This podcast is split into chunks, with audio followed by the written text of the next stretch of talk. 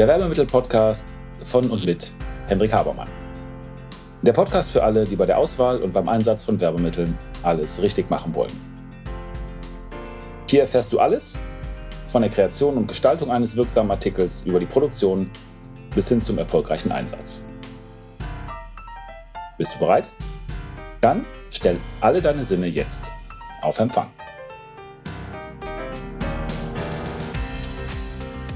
Herzlich willkommen zu einer neuen Folge des Werbemittel-Podcastes. Mein Name ist Hendrik Habermann von Habermann noch 2. Ich freue mich sehr, dass ihr dabei seid und ein wenig mit mir über das Thema Kreation sprecht. Das heißt, heute geht es nicht darum, wer kann mir vielleicht eine gute Idee liefern und wo finde ich ein paar Artikel oder kann mir was abschauen. Nein, heute sprechen wir darüber, wie entwickle ich denn selber ein paar gute Ideen. Ich möchte euch drei Ansätze vorstellen, die alle ihre Stärken und auch ihre Schwächen haben, aber die aus meiner Sicht in der Kombination ganz gut sind. Und deswegen mache ich auch alle drei. Der erste Ansatz, der ist im Grunde genommen nur kopiert und zwar aus einem Buch, das heißt das Strategiebuch. Das habe ich mal gelesen und dann ist mir irgendwie klar geworden, dass man ganz viele von diesen Strategien im Grunde genommen ja auch in der Kreation von Werbemitteln findet gebe ich euch ein paar Beispiele zu. Zweiter Ansatz ist der Ansatz von Olaf Hartmann, wie man an die Kreation von Werbemitteln rangehen kann. Und der dritte Ansatz ist der Ansatz, den wir mal entwickelt haben, als wir uns zwei Fragen gestellt haben. Und zwar die erste Frage war, wie können wir wirklich kreativ sein im Sinne von Entwicklung von Hapticals? Und dann haben wir uns darüber hinaus gefragt, können wir vielleicht total unkreativ sein, aber einen Prozess entwickeln, den unsere Kunden total kreativ finden. Also wenn wir etwas haben, was wir abarbeiten können, aber die Kunden sagen, ey, wow, das ist aber total super, ihr wart ja total kreativ, dann sind die happy und wir sind happy, weil das geht ein bisschen schneller. Denn ich kann mich daran erinnern, dass ich in der Vergangenheit einige Bücher über Kreativität gelesen habe, weil ich gedacht habe, Kreativität ist ja total schwer. Liest du mal ein paar Bücher und dann ist das einfacher. Und dann habe ich festgestellt, dass Leute, die kreativ sind, auch Schwierigkeiten haben, beziehungsweise hart dafür arbeiten müssen, kreativ zu sein. Also war ich auf der Suche nach einem Prozess und habe das so ein bisschen für uns entwickelt. Komme ich gleich zu. Also zunächst mal Strategieansatz von Zimmermann aus dem Strategiebuch. Und ich möchte dazu drei Beispiele erzählen, wie wir so ein bisschen zu Kreativität gekommen sind, beziehungsweise ähm, wie man von diesem Buch ein bisschen ableiten kann, wie es funktionieren könnte. Das heißt, ich gebe euch jetzt ein paar Beispiele und dann seht ihr, dass das Strategien sind, die auch in diesem Buch vorkommen, die da verwendet worden sind. Und ich habe das Ganze umgedreht und gesagt, wenn ich jetzt wirklich richtig gute Ideen entwickeln möchte, kann ich mir einfach mal so eine Strategie aus diesem Buch nehmen und vielleicht daraufhin ein bisschen abstellen. Aber kommen wir gleich zu und ich hoffe, ihr werdet das dann verstehen. So kompliziert sollte das nicht sein. Ich möchte mit zwei Praxisbeispielen anfangen, beziehungsweise zwei Best-Practice-Beispielen, die aus der sehr von mir geschätzten Zeitschrift Haptika kommen und ähm, vor einigen Jahren schon da veröffentlicht worden sind. Und zwar bei dem ersten Best Practice Beispiel ähm, geht es um ein T-Shirt, was man bedruckt hat und was man unter Rechten in der rechten Szene, Neonazis etc. verteilt hat. Hintergrund war folgender, es gab ein Konzert, das ist von der NPD organisiert worden und da hat man T-Shirts verteilt, auf denen stand Hardcore Rebellen national und frei. Das heißt, sah so ein bisschen aus wie so ein rechtes Motiv. Hat man also in der rechten Szene verteilt. Die Leute haben gesagt, cool, äh, T-Shirt, irgendwie national und frei, ziehe ich an. Und nach dem Anziehen wäscht man das logischerweise. Und das hat nach dem ersten Waschgang im Grunde genommen ein bisschen von, von seinem Druck verloren und da ist ein anderer Druck zutage gekommen.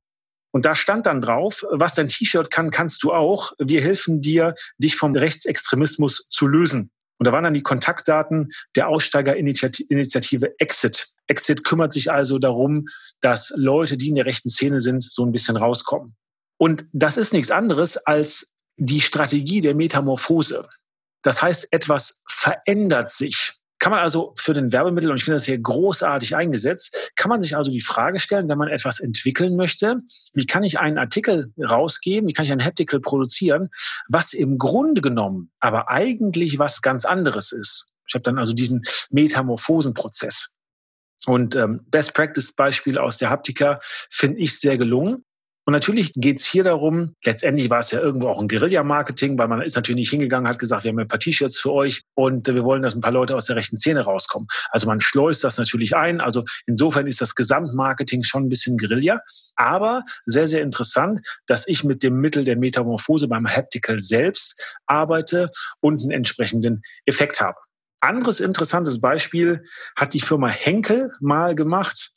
Und zwar haben die einen Kühlschmierstoff entwickelt, der biostabil ist. Das heißt, anders ausgedrückt, äh, Bakterien ähm, haften da nicht an, beziehungsweise haben keine Chance. Und das hat sich dann ähm, in der Entwicklung, beziehungsweise bei der Agentur, die das Ganze vermarkten sollte, so dargestellt, dass die gesagt haben, wir haben eigentlich ein USP bei dem äh, Produkt und das ist Bakterien ähm, kommen da nicht rein. Bacteria have to stay outside war so eine englische Kampagne. Und dann haben die gesagt, okay, wie kriegen wir diese Botschaft jetzt kommuniziert und wie machen wir das haptisch mit einem Haptical? Und dann haben die eine Sache gemacht, die haben faustgroße Bakterien, so, so Gummibälle, die ganz viele Arme hatten, also die wie Bakterien aussehen, die hatten auch so ein Gesicht, haben die produziert. Die hatten Saugnäpfe dann, diese Arme waren Saugnäpfe dran. Und dann haben die die von Promotoren, die als Messebesucher getarnt waren, in Trolleys in die Messe eingeschleust oder auf das Messegelände und haben dann die an Außenfassaden, an äh, Busscheiben, Eingängen etc. Äh, angebracht. Das heißt, die haben dann die Trolleys aufgemacht und haben dann diese kleinen Bälle beziehungsweise diese Bakterien überall dran gepappt. Und da war so ein Etikett dran und auf dem Etikett stand I have to stay outside, also bezog sich ja dann auf das Bakterium mit dem Hinweis auf die Webseite von äh, Henkel, henkelmultan.com. Das heißt im Grunde genommen auch eine Guerilla-Aktion, die hier gelaufen ist, aber das Werbemittel selber war anthropomorphisiert. Das war so ein bisschen wie ein nettes kleines Bakterien dargestellt, war pink, hatte ganz viele Arme und hatte ein nettes Gesicht. Ähm, anderes Beispiel für äh, Anthropomorphisierung äh, ist zum Beispiel Nivea, was mal verdeutlichen wollte, wie gefährlich Sonne sein kann. Und da haben die eine Puppe entwickelt, sogar zwei, eine für Mädchen, eine für Jungen, die sehr, sehr sensibel auf UV-Licht reagiert hat. Und das haben die am Strand Leuten gegeben oder Kindern und haben das dann mit Nivea eingeschmiert, diese sensible Haut der Puppe. Und dann hat man nach einiger Zeit gesehen, dass da, wo die Sonnencreme war, eben die Puppe nicht rot geworden ist, also einen Sonnenbrand bekommen hat. Und an den anderen Stellen ist die Puppe rot geworden. Das heißt, wir haben hier im Grunde genommen haptisches Verkaufen. Wir haben hier einen Lerneffekt, der rüberkommt. Aber wir haben auch wieder eine Puppe genommen, also Anthropomorphisierung, haben was vermenschlicht, in dem Sinne so noch ein bisschen verniedlicht als Puppe, um die Botschaft klar zu machen. Also jetzt drei Beispiele, einmal Metamorphose, zweimal Anthropomorphisierung, um klarzumachen, dass hier Strategien verwendet worden sind, um Werbemittel einzusetzen. Und das Interessante war für mich eben, als ich mich mit diesem Strategiebuch auseinandergesetzt habe, das heißt übrigens das Strategiebuch von Rainer Zimmermann, 72 verschiedene Strategien. Als ich mich damit auseinandergesetzt habe, ist mir eben aufgefallen, dass es ganz, ganz viele tolle Beispiele aus der Branche gibt, die im Grunde genommen auf einer darin ähm, erklärten oder ähm, vorgeführten Strategie beruhen. Und dann ist es natürlich möglich, auch die andere Seite zu gehen, also sich nicht von irgendwas inspirieren zu lassen, auf einmal diese Erleuchtung zu haben und sagen, ich habe eine super Idee, wie ich ein Werbemittel äh, konstruieren kann. Und jetzt merke ich, das ist in dem Strategiebuch drin oder es ist eine Strategie, die schon mal beschrieben worden ist sondern man kann ja auch hingehen und sagen, wie kann ich jetzt eine ganz spezielle Strategie ich habe zwei genannt, es gibt noch ein paar andere, die ganz interessant sind, komme ich auch gleich drauf. Wie kann ich die wirklich für mich verwenden. Zum Beispiel haben wir das mal gemacht, und zwar haben wir eine Strategie benutzt, die drin steht, die heißt Aussparung. Bei Aussparung geht es darum, dass man ganz, ganz viele Sachen, die zu einem Teil gehören, einfach weglässt. Ihr kennt ja vielleicht diese T-Shirts, die jetzt äh, ohne Vokale irgendwelche Worte haben oder Stadtteile von irgendwas. Also dann hat man äh, Köln und dann äh, steht da nur KLN oder so. Das ist auch im Grunde genommen die Strategie der Aussparung, die relativ cool ist, äh, wenn man das als Schrift macht, bei einem Haptical eingesetzt. Das haben wir mal gehabt. Wir haben zu Weihnachten einen Weihnachtsbaum verschenkt. Das war aber im Grunde genommen nur ein zusammengezimmertes Dreieck, Dreieck aus drei Stöcken und da war eine Lichterkette drin. Das heißt, sehr, sehr, sehr reduziert aber es ist noch als Weihnachtsbaum oder als Haptical zu Weihnachten wahrgenommen worden und diente dann der, bediente sich der Strategie der Aussparung. Also was geht? Was wir auch mal gemacht haben, äh, wir haben mal ganz bewusst die Schockstrategie eingesetzt. Und zwar haben wir früher sehr, sehr viel für die Computerspieleindustrie gearbeitet und sollten für ein Computerspiel Ideen entwickeln, das hieß Hellgate London. Hellgate London, da kommen die Untoten in London aus der Hölle und ähm, dann kämpft man halt gegen die. Deswegen dieser Name Hellgate London und da haben wir ein paar Sachen entwickelt, die sind auch umgesetzt worden. Das waren Schlüsselbänder, das waren T-Shirts und äh, Lanyards und äh, so ein bisschen was Normales in Anführungszeichen. Und dann sagte man zu uns, jetzt haut doch mal richtig auf die Kacke. Und dann haben wir gesagt, gut, wie können wir denn Dinge produzieren, die so richtig, richtig, also mit dem Thema natürlich verwandt sind, die richtig thematisch gut passen, aber die mal was ganz anderes sind, die mal so einen richtigen Oha-Effekt auslösen. Und da haben wir uns zum Beispiel den äh, Gürtel aus Menschenhaut ausfallen lassen. Und zwar mal gedacht, wenn man so einem Untoten, äh, wenn man den besiegt hat, man zieht dem äh, quasi das Fell über die Ohren, also zieht ihm die Haut ab und macht dann da einen Gürtel, wo dann auch eben noch Hellgate London draufsteht und da sind ganz viele Tattoos oder so. Das könnte ja ein cooles Giveaway sein. Oder wir haben eine Bettwäsche gemacht, die war voller Blutflecken und Spritzer und so. Das war die Bettwäsche eines rituell Geschlachteten, so haben wir das genannt. Also, da haben wir ganz bewusst gesagt, wie gehen wir jetzt mal ein bisschen drüber?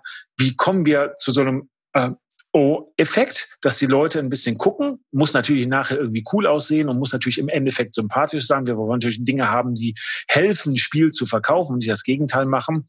Aber das war ganz bewusst Schockstrategie eingesetzt, um ein bisschen was Interessantes zu kreieren. Also Tipp Nummer eins von mir, schaut euch an, welche Strategien es gibt und das Strategiebuch von Rainer Zimmermann kann ich nur empfehlen, weil er versucht hat, mal so ein bisschen diese Strategien zusammenzubringen, die sinnvoll sind. Denn man muss dazu wissen, es gibt keine wirkliche Strategielehre. Es gibt noch nicht mal eine einheitliche Definition von Strategie. Aber was eine Strategie wirklich ist und wie viele Strategien es zum Beispiel gibt und ob Strategien jetzt eher was Geheimes oder was Öffentliches sind oder wie auch immer man damit umgeht, das ist eigentlich gar nicht so klar.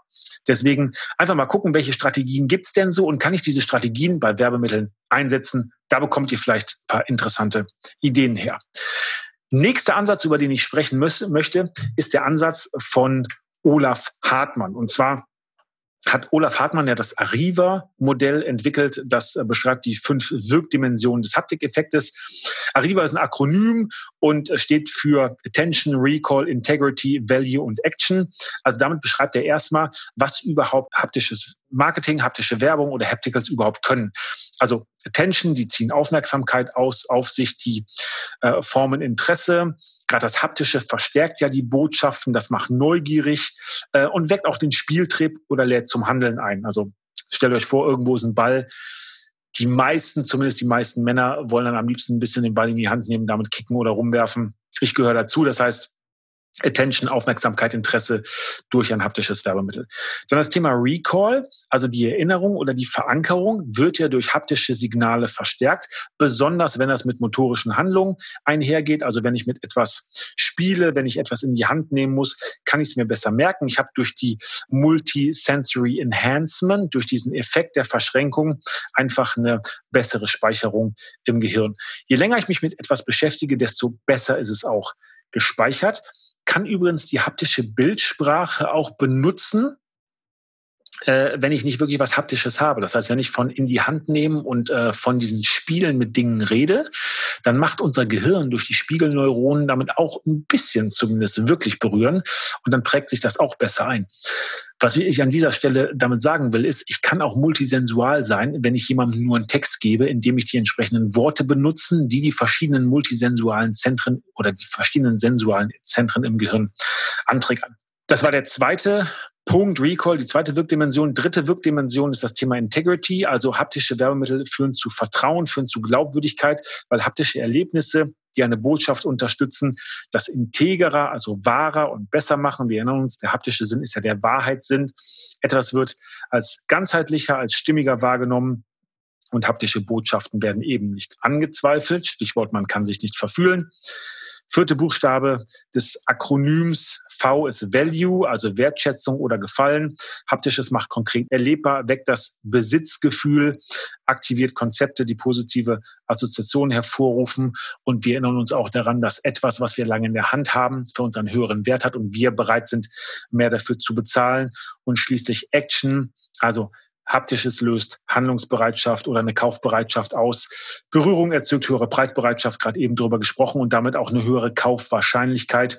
Und Bewegung macht entscheidungsfreudiger.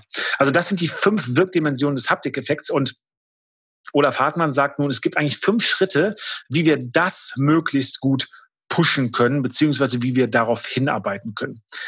Erstens, wir müssen mal dieses Dreieck von Mensch, Marke und Touchpoint definieren. Das heißt, wer ist wirklich der Kunde? Wer ist meine Zielgruppe? Welche wirklichen, also implizierten Ziele hat er? Welche Motive hat er? Also nicht, was sagt er uns, sondern was steckt wirklich dahinter? Dann die Marke oder das Produkt. Wie bedient die Marke oder das Produkt dieses Ziel? Also was tut man für den Menschen, der etwas kauft oder konsumiert, damit es nachher besser ist? Welches Nutzenversprechen geben wir ab? Und der dritte ähm, Punkt dieses Dreiecks ist, wie wird das über die verschiedenen Touchpoints kommuniziert? Das heißt, wie ist das Produkt an sich? Wie sieht die Präsentation im Handel aus? Äh, wie sind die Mitarbeiter? Wie sieht meine Internetseite aus? Wie sieht die Verpackung von einem Produkt aus? Also das mal wirklich analysieren, um zu sagen, was haben wir hier für ein Gespann. Zweite Punkt, äh, das oder zweite Schritt zum Haptikeffekt ist dann zu sagen, welches haptische Profil hat die Marke denn überhaupt? Also wie wird eine Marke haptisch wahrgenommen? Und hier wird immer in fünf Schritten zum Haptikeffekt gesprochen und ich gehe auch das durch, was Touch More bzw. Olaf Hartmann ähm, in dem Buch veröffentlicht hat. Aber das gilt natürlich auch für die anderen multisensualen Ebenen. Das heißt, ich kann die gleiche Analyse auch machen auf Olfaktorik, also aufs Riechen oder auf das Visuelle, auf das Sehen, auf Akustik, auf das Hören etc. Prinzipiell ist das immer der gleiche Prozess. Also haptisches Profil der Marke. Wie sieht das haptische Profil aus? Wie werden wir wahrgenommen? Welche Signale werden gesendet? Und hier geht's wieder über alles. Also wie sieht unser Briefpapier aus? Welche Firmenwagen fahren wir? Wie sieht unser Gebäude aus, in dem wir sitzen? Unsere Produkte natürlich, unsere Verpackung, unsere Werbesignale. In seiner kompletten Ausprägung mal eine Analyse machen. Haptisch, wie stellen wir uns dar? Dritter Schritt zum Haptikeffekt ist die Resonanzfeldanalyse. In welchem Zusammenhang bewegt sich das Produkt oder die Marke? Das heißt, wie wollen wir eigentlich wahrgenommen werden? Wo sind wir drin? Welche Attributionen gibt es dazu? Was fühlt man äh, typischerweise? Woran denkt man? Ähm, was ist so im Umfeld des Produktes? Das heißt, hier geht es um eine Art Gemengelage, hier geht es um eine Art Stimmung, hier geht es um eine Art ja, Resonanzfeld ist eigentlich ein ziemlich passender Begriff. Also das, was euch einfällt, was ähnliche Botschaften sendet, was man dafür verwenden könnte. Das heißt, hier entwickelt man schon ein bisschen die Dinge, die nachher als Hapticals rauskommen, weil sie eben Transfereffekte haben sollen, weil sie eben genau das haptische Profil der Marke, was wir haben wollen, unterstützen. Das heißt, ich hole mir sozusagen Verbündete rein. Ich hole mir Dinge, die verbunden sind, die ähnlich sind, um haptisches Profil zu stärken. Also das war der dritte Schritt, haptische Resonanzfeldanalyse. Vierter Schritt dann ist die haptische Profilbestimmung. Also welche haptischen Codes soll die Marke, Marke wirklich geben? Marke, Produkt, Verpackung etc. Was wollen wir konkret senden? Wir hatten ja im zweiten Schritt zum Haptikeffekt aufgenommen, wie sieht's aus? Wie ist der Ist-Zustand? Vierter Schritt des Haptikeffektes ist es, oder Schritt hin zum Haptikeffekt ist es zu gucken, wie sollen wir denn wirklich aussehen? Was wollen wir wirklich machen? Was soll ganz konkret gesendet werden? Und fünf ist dann eben die haptische Optimierung. Das heißt, da geht es dann an die Ausarbeitung, an die Entwicklung der Ideen. Wie kann man das Ganze konkret umsetzen? Da hilft dann das Resonanzfeld bei, um eben zu sagen, was kann ich dazu packen? Welche Produkte kann ich vielleicht oder welche Effekte kann ich kombinieren? Welchen Artikel kann ich nehmen, weil er irgendwie genau das Gleiche ausstrahlt, was ich zeigen will? Das heißt, in diesem Modell ist es so, dass bei der haptischen Optimierung dann die wirkliche Kreativarbeit losgeht. Und da setzt das dritte Modell, was ich euch erklären möchte, ein bisschen an. Und zwar ist das, was wir gemacht haben. Wir sind also sozusagen ein bisschen in das Resonanzfeld gegangen und wir sind ein bisschen in die haptische Optimierung reingegangen und haben uns gefragt, bei uns, wie können wir das einigermaßen standardisieren? Das heißt, wir haben versucht, verschiedene Verknüpfungen oder verschiedene Verbindungen zu dem ursprünglichen Thema, zu dem ursprünglichen Produkt oder zum ursprünglichen Resonanzfeld zu finden und eine Art To-Do-Liste zu machen, die man abarbeiten kann. Und die möchte ich euch jetzt mal geben. Und wenn ihr auf der Suche nach einem haptischen Werbemittel seid und ihr geht diese Liste durch, dann bekommt ihr verschiedene Perspektiven, verschiedene Betrachtungsweisen, aus denen ihr auf das Haptical oder auf das Produkt oder auf eure Verpackung oder auf immer das, was ihr an Dienstleistungen habt und verkaufen wollt, gucken könnt. Und das zahlt eben dann auf die Positionierung, das zahlt auf die haptische Darstellung, auch auf die anderen natürlich, aber zahlt darauf ein.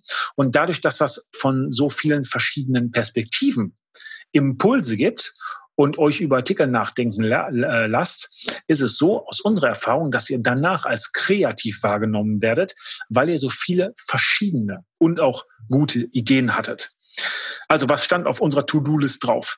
Zunächst mal haben wir uns gefragt, ob man eine spezielle Form machen kann. Also ob es irgendwas gibt, was von der Form dem, was wir bewerben wollen, ähnelt. Also wenn etwas irgendwie rund ist, können wir uns die Frage stellen, was gibt es noch an runden Sachen, die wir einigermaßen machen können.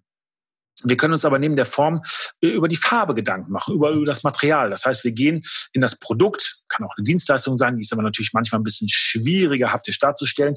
Wir gehen also über das Produkt und sagen Form, Farbe, Material etc. Wie können wir da ein bisschen wirken? Dann können wir über die Funktionalität sprechen. Das heißt, wenn wir eine Vielseitigkeit haben möchten, dann könnte ein Multitool ein ganz interessanter Artikel sein, weil er diese Vielseitigkeit transferiert. Wenn wir über Stärke sprechen, können wir eine unzerbrechliche Flasche machen, weil sie diese entsprechenden Eigenschaften hat. Das heißt, wir gucken uns eine Funktionalität an, was wollen wir erreichen und gehen von dieser Perspektive ran und fragen uns, was gibt es dazu?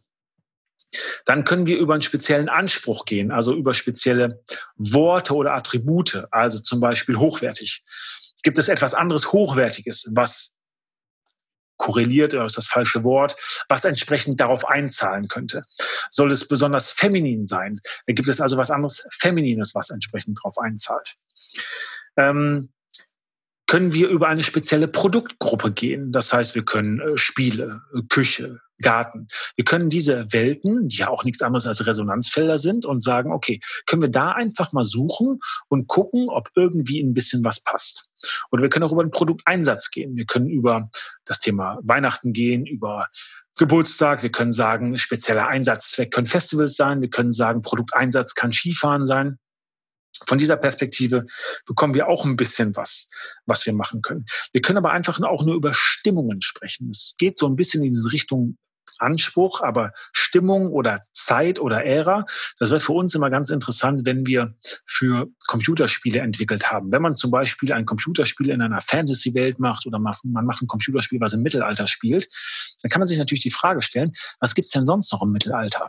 Also welche Mittelalterartikel kann ich einsetzen, weil die einen ganz guten Effekt haben auf das, was wir ja transportieren wollen, weil letztendlich wollen wir Emotionen transportieren. Wie kann ich also eine Stimmung einfangen, wenn es darum geht, irgendwas Erschreckendes zu machen? Was kann ich also erschreckend darstellen? Was kann ich auf eine erschreckende Art und Weise präsentieren und dann äh, reinbringen? Was bringt mir von dieser Perspektive ziemlich gute Sachen? Ähm, und dann haben wir etwas gehabt, das haben wir substanzielle Verknüpfungen genannt. Und zwar haben wir uns gefragt, gibt es für das, was wir promoten wollen, eine Voraussetzung? Also ganz einfaches Beispiel ist, wenn man sagt, man will ein Computerspiel promoten, wo es um Fußballspielen geht. Und ich nehme jetzt das Thema Fußballspielen, dann sage ich ja, zum Fußballspielen brauche ich einen Fußball. Also ist ein Fußball passendes Giveaway um einen Fußball äh, benutzen zu können, muss der aufgepumpt sein. Dafür brauche ich eine Luftpumpe. Also eine Luftpumpe ist eine Voraussetzung, passt eigentlich ganz gut. Also über das Thema Voraussetzung, über die substanzielle oder substantive Verknüpfung mit Voraussetzung bekomme ich was. Anderes, andere Verknüpfung, die wir gemacht haben, war Zubehör. Gibt es irgendwas, was als Zubehör gelten kann, was nicht unbedingt eine Voraussetzung ist, aber nett dazugehört. Bei einem Fußballspiel, um bei dem Beispiel zu bleiben, könnte das eine gelbe oder eine rote Karte sein. Also ich kann natürlich auch ohne Schiedsrichter spielen, aber es könnte noch mal so ein bisschen was on top sein. Es könnte noch so eine kleine Veredelung sein. Oder eine Verknüpfung war, dass wir gesagt haben, können wir einen Teil aus etwas nehmen. Wir haben das gerade bei Sammlerartikeln zum Beispiel, die kleine Figuren aus einem Spiel sein können oder die irgendeinen speziellen Gegenstand aus etwas besonders dargestellt lassen können. Es gibt bei Porsche zum Beispiel ja diese äh, in den Felgen, da sind ja diese Bremsen von, von, von den Porsches drin und die haben ja verschiedene Farben und ich bin, total unbedarft, was das angeht. Aber früher habe ich gedacht, irgendwie man sucht sich seine Farbe aus, die man cool findet. Aber ist nicht so, habe ich lernen dürfen, sondern jede Bremse sagt was über die Qualität aus. Also ob das eine Keramikbremse ist oder ob das eine Sportbremse oder was auch immer ist. Und man könnte zum Beispiel, weil ja diese Bremse relativ symptomatisch und wichtig für einen Porsche oder für einen Porsche-Besitzer ist, sagen, wir machen so einen kleinen Bremsklotz, ich hoffe, das ist das richtige Wort, in der entsprechenden Farbe und machen daraus zum Beispiel einen Schlüsselanhänger. Das könnte was sein, worauf die Porsche-Leute abfahren. Das heißt, wir haben einfach nur einen kleinen Teil genommen, der wichtig ist, der substanziell ist und packen den Haptical und haben den Transfer und haben da auch die Wirkung, was die Zielgruppe angeht. Ansonsten haben wir noch über attributive Verknüpfungen nachgedacht. Attributive Verknüpfung war etwas, das wir gesagt haben, was steht irgendwie mit dem Wort, äh, mit, ja, mit dem Attribut in Verbindung. Es kann zum Beispiel was besonders Kleines sein. Auch hier möchte ich nochmal auf ein Beispiel kommen, was mal in der Haptika stand. Man hat mal eine Miniaturmesse gehabt also wo ganz kleine Dinge ausgestellt worden sind und wollte Leute dazu einladen, beziehungsweise auf der Straße Passanten dazu bringen, dass sie da hingehen. Und dann hat man Luftballons verteilt an Kinder. Zumindest auf dem Foto, als ich das gelesen habe, waren Kinder, vielleicht waren es auch Erwachsene, aber sie gab man halt ganz kleine, man hat Luftballons verteilt. Aber diese Luftballons, und das ist der Clou, die waren mini. Das waren also ganz, ganz kleine Luftballons, die waren nur irgendwie so fünf, sechs Zentimeter hoch. Das heißt, man hat dann zum Beispiel Kinder an einem Luftballon durch die Straße laufen sehen, äh, aber das war eben kein großer Luftballon, sondern ein ganz kleiner Luftballon. Das heißt, man hat das Attribut klein genommen, um mit einem kleinen Luftballon dieses äh, Mini- oder Miniatur Land oder diese Ausstellung zu bewerben. Und das funktioniert richtig gut, wenn ich die richtigen Stimmungen aufnehme. Und das, das ist ja nichts anderes auch als eine attributive Verknüpfung. Ähm, oder die äh, entsprechenden Attribute, die gut passen, nehme, dann wird etwas als kreativ wahrgenommen. Dann sagt unser Gehirn, ey, das ist eine coole Idee, stellt die Verbindung her. Ähm, und ähm, man wird auf eine gewisse Art und Weise als kreativ schlagfertig wahrgenommen. Also attributive, schwieriges Wort, attributive Verknüpfung bilden und zu gucken, was dann eben geht. Und zu guter Letzt, manchmal macht es auch Sinn, sich einfach nur zu fragen, was ist praktisch? Also was braucht die Zielgruppe, unabhängig von dem Produkt. Auch da kommt man manchmal auf richtig gute Ideen, die gut ankommen, die entsprechend gute Wirkung haben und die dazu führen, dass das, was ihr irgendwie mit dem Haptical nach vorne bringen wollt, akzeptiert werden beziehungsweise gekauft werden, was auch immer. Ich hoffe, das war interessant für euch und ihr habt verstanden, was ich euch damit sagen wollte und wie ihr das alles ein bisschen vermischen könnt, um gute Ideen zu entwickeln. Also Zunächst mal haben wir das Thema Strategien. Bedient euch von, bedient euch vorhandener Strategien und guckt einfach mal, wie ihr das auf das Thema Haptical anwenden könnt.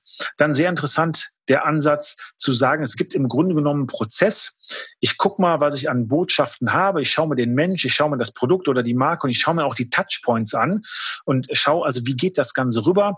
Ich mache eine Analyse der entsprechenden Werte, der multisensualen Werte, der Signale, die ich nach außen gebe und dann optimiere ich die. Und dann eben bei uns das Reingehen in das Resonanzfeld, in das konkrete Versuchen, diesen Kreativprozess ein wenig auseinanderzubrechen und festgelegte Perspektiven einzunehmen, um aufgrund dieser Inspiration zu guten Ideen zu kommen. Freue mich, wenn ihr sagt, da sind so coole Sachen bei, ich habe jetzt richtig coole Werbemittel entwickelt. Und schickt mir das Freue mich natürlich auch auf Feedback zu der Folge, auf das, was euch sonst noch interessiert. Wenn es irgendetwas gibt, wo ihr sagt, ich brauche noch ein bisschen Inspiration oder ich habe das eine oder andere nicht verstanden oder es gibt vielleicht eine Sache, die uns total interessiert, macht doch mal eine Folge dazu. Meldet euch bei mir und ich freue mich genau das zu tun. Und ansonsten wünsche ich euch alles Gute. Bis zum nächsten Mal. Und damit sind wir am Ende der heutigen Folge. Ich hoffe, ihr habt ein paar interessante Erkenntnisse gehabt und seid ein wenig schlauer, als ihr es noch vor ein paar Minuten wart. Wenn euch das Ganze gefallen hat, leitet es gerne weiter an Freunde oder Kollegen, die auch ein Interesse oder eine Affinität zu dem Thema haben. Und natürlich hoffe ich, dass ihr bei der nächsten Folge dabei seid. Wenn es etwas gibt, was euch interessiert, was ihr noch behandeln möchtet, wo ihr gern ein wenig intensiver reintauchen wollt, schaut bitte in die Show Notes, da sind unsere Kontaktdaten angegeben mit einer E-Mail-Adresse. Schreibt uns eine Mail und wir werden entweder, wenn das für viele Leute interessant erscheint, das in den Podcast behandeln.